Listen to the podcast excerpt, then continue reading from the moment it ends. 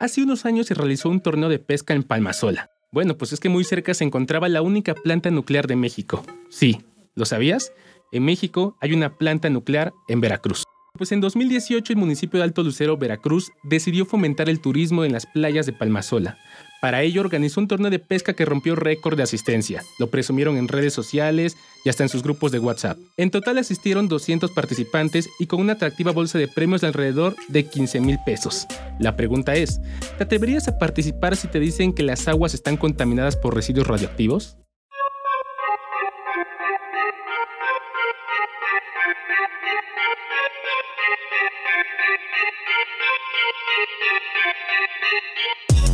Allí, entre un montón de papeles, carpetas, documentos, están las historias. Y en el Mr. Papers te las contamos. Archivos que se escuchan.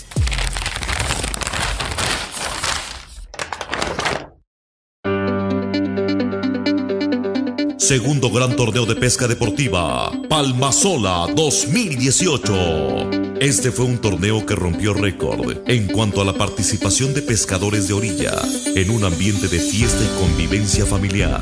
Este evento fue organizado por Club de Pesca Deportiva Corsarios, que se formó con la finalidad de dar a conocer como destino turístico nuestras playas y fomentar el deporte de la pesca como un medio de integración familiar, pero a la vez como un proyecto que nos permita dar a conocer las maravillosas playas de Alto Lucero y la región.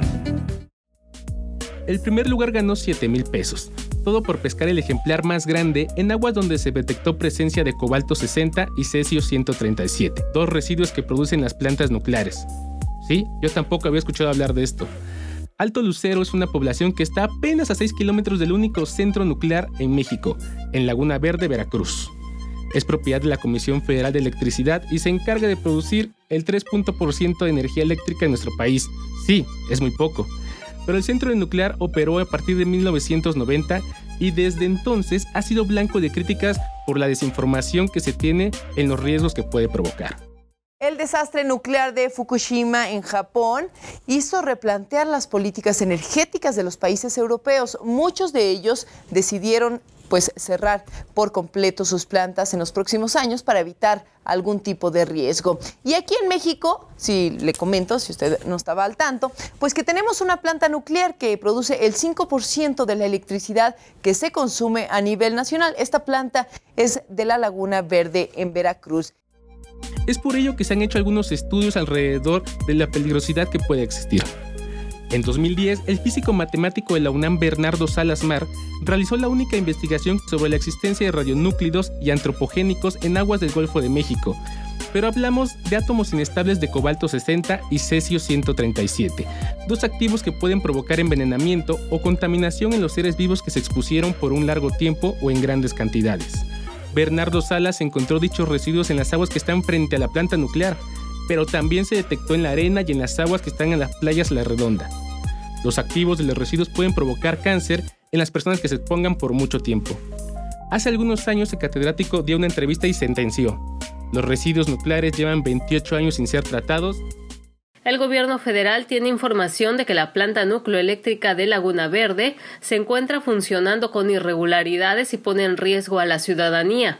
Bernardo Salas Mar, catedrático de la Universidad Nacional Autónoma de México, afirmó que el Organismo Internacional de Energía Atómica envió información al gobierno federal sobre irregularidades.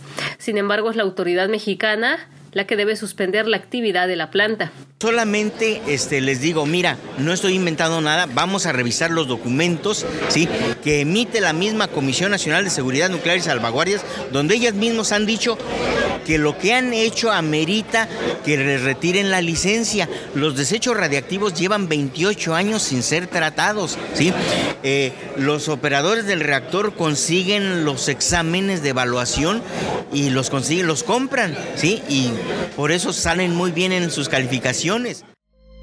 Bueno, pues ante la situación, el torneo de pesca de Palmasola presumió reunir alrededor de 250 familias en un solo día en las costas de su playa. Todos disfrutaron del ambiente, incluso se organizó un peculiar concurso de figuras de arena. Sí, adultos, jóvenes y niños metieron las manos en tierras contaminadas por residuos radioactivos y se expusieron. Con un poco de mala suerte incluso se llevaron un poco del activo a sus casas y lo esparcieron por el camino. Sí, contaminaron la zona. La radiación no se ve ni se huele, es imperceptible a los sentidos del cuerpo humano, pero contamina de a poco y te expone a enfermedades terminales. Los activos entran a tu cuerpo y se pegan a tus huesos como si fuera calcio, y en unos pocos años genera cáncer. Ojo, el cesio es silencioso, puede provocar náuseas, pero también te hace perder el conocimiento y caer en coma. Poblaciones la redonda de la planta nuclear tienen sus actividades normales. Algunas, como Arroyo Agrio, viven en pobreza extrema. Apenas el 60% está empleada y ninguno tiene acceso a Internet, es decir, hay desinformación. Como cualquier otra comunidad, tienen sus equipos de fútbol y participan en la Liga Infantil y Juvenil de Fútbol de Poza Rica. Algunos de los partidos se juegan en el Estadio 18 de marzo. Otros se realizan en las canchas de Palmasola, Cedro y Buenavista. Estas últimas están dentro del radio de 18 kilómetros de la planta nuclear. Vamos a exponer un poco el caso. Cuando los jugadores están en la cancha, se esfuerzan y sudan. En ese momento los poros de la piel se abren todo esto mientras están expuestos a la radiación de la única planta nuclear. Pero bueno, vamos a poner un ejemplo. Después del desastre de Chernobyl, las autoridades establecieron una zona de exclusión de 30 kilómetros la redonda. En México, y específicamente en Laguna Verde, el poblado más cercano está a 3 kilómetros ante las sospechas de irregularidades de su funcionamiento. Uno de los primeros casos de emergencia se dio en el 2009, cuando jóvenes de 15 municipios a la redonda de Laguna Verde presentaron cáncer cervicouterino, de piel, tiroides y en pulmones. Se especula que fueron provocados por la radiación. Ante la situación, representantes de 40.000 familias, es decir, las personas de la zona replicaron, hay malformaciones y muertes, pero como suele suceder en México, no fueron escuchados. Yo tenía una sobrina y la llevaron aquí a la laguna, fueron los estudiantes a mirar a la planta, llevaron a, los reactores a ver y adivinaron dónde se metió mi sobrina y cree que de donde murió de lamentada leucemia, de cáncer. De ahí le vino como a los 15 días, quedó mi sobrina enferma y mala y mala. Más que mi hermana fue muy dejada, hasta como a los 15 o 20 días ya empezó a notar que estaba mala porque le empezaron a salir sangre de los dientes, la ansía, y empezó a echar sangre y la llevaron a Veracruz y allá se murió mi sobrina. Yo iba a cumplir 15 años apenas mi sobrina. Y nomás la ida de que fue a Laguna Verde a meterme Unos meses después, la CFE se comprometió a mandar equipo de servicio médico para estudiar el origen de la incidencia del cáncer, pero nunca llegaron. El campeón del torneo de pesca de Palmasola estuvo a poco más de tres horas expuesto al agua y en la arena de la playa. Por su actuación recibió alrededor de 7 mil pesos. Pero volvemos a la pregunta inicial. ¿Vale la pena arriesgar tu vida por un cheque?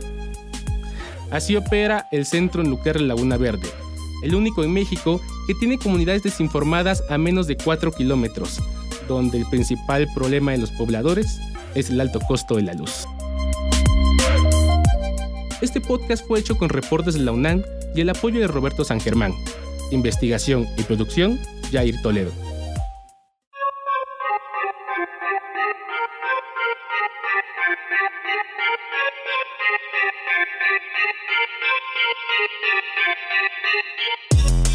Las historias están en archivos y en el Mr. Papers te los contamos. Escúchanos en nuestro próximo episodio.